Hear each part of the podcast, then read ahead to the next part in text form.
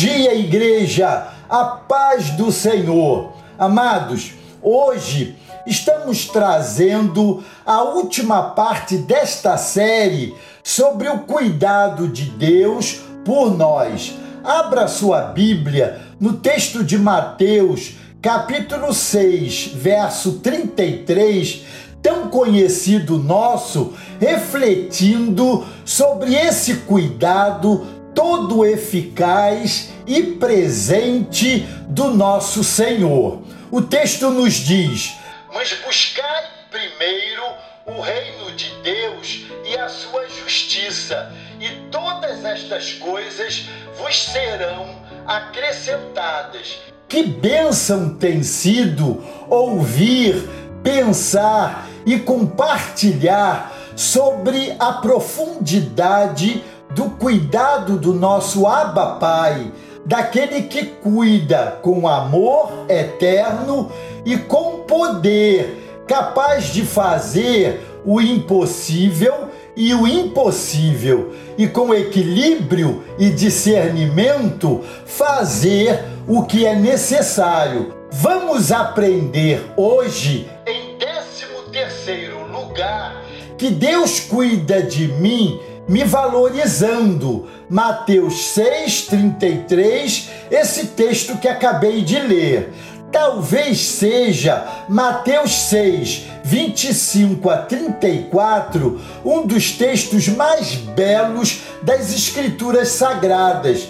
Nossa ansiedade, esgotamento emocional, esgotamento espiritual, nosso desânimo e estresse podem receber a cura desde que os princípios aqui ensinados por Jesus sejam colocados em prática. Jesus expressa o nosso valor afirmando: Não valeis vós mais do que as aves?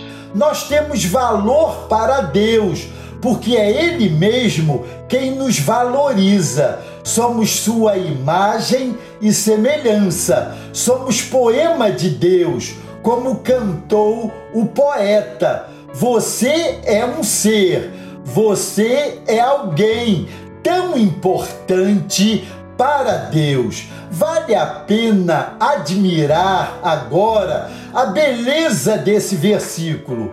Vosso Pai Celeste sabe que necessitais de todas elas. Nosso Deus é onisciente e nada lhe é oculto. Ele conhece o que está em trevas e com ele mora a luz, conforme Daniel, capítulo 2, verso 22. Ele sabe quais são as nossas lutas, nossas fraquezas e nosso ponto vulnerável. Ele conhece a nossa estrutura e sabe que somos pó. Cada necessidade ele supre, segundo a riqueza da sua graça. Deus cuida de mim, me motivando. Isaías 41, versos 10 e 13. Eu te ajudo e te sustento, diz o texto. Não teríamos melhor ajudador. Ele nos ajuda quando nos sentimos fracos, quando nos faltam recursos, quando somos tentados, quando chegamos ao fundo do poço, quando sentimos o peso do fardo, quando tudo falha. Eu te tomo pela tua mão direita, diz ainda o texto. Ele nos levanta quando caímos, ele nos estende a mão quando estamos afundando. Eu te ajudo, diz o Senhor, e o teu Que beleza de texto esse de Isaías, capítulo 41, verso 14. Em 15 lugar, Deus cuida de mim preparando o meu futuro. João 14, versos 2 e 3. O futuro que está por trás das cortinas a Deus pertence. E depois da morte, o futuro deixa de ser misterioso, carregado de incertezas. Após a sua ressurreição, Jesus ficou aqui na terra 40 dias. Depois voltou para o céu e intercede por nós junto ao Pai.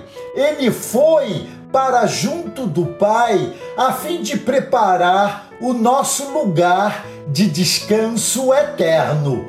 É maravilhoso saber que não estamos à deriva. O soberano Deus tem as rédeas da história. Afinal, ele mesmo rege as nações. Ele estabelece e remove reis. Ele é o Deus criador, preservador, redentor e juiz. Ele nos ama e cuida de nós. Em décimo sexto e último lugar, Deus cuida de mim, preservando a minha família. Volto a esse tema também aqui, agora me valendo do Salmo 127, verso 1. A família, amados, é o nosso porto seguro, é o nosso refrigério, é um presente de Deus para nós. Foi Deus quem formou a família e a instituiu. Ele começou a família no Éden e continuará no céu como família da fé. Jesus nasceu em família, cresceu em família e seu ministério terreno foi, em grande parte, voltado para a família. A Igreja de Cristo nasceu a partir de famílias salvas e no seu início se reunia de casa em casa. A Igreja de Cristo desfrutava de uma comunhão inigualável como corpo vivo de Cristo. Famílias bem estruturadas e fortes formam uma igreja forte, uma nação saudável e forte. Deus tem a família como a menina dos seus olhos. Por isso, ele cuida da família. Amados, vamos continuar meditando sobre o cuidado de Deus por nós, revendo esses 16 aspectos do cuidado amoroso e perfeito do Senhor. Certamente, esses destaques que demos nestas duas semanas nos edificarão e nos servirão de desafio a nos mantermos entregues e confiantes no Senhor. Amém? Glória a Deus. Deus os abençoe.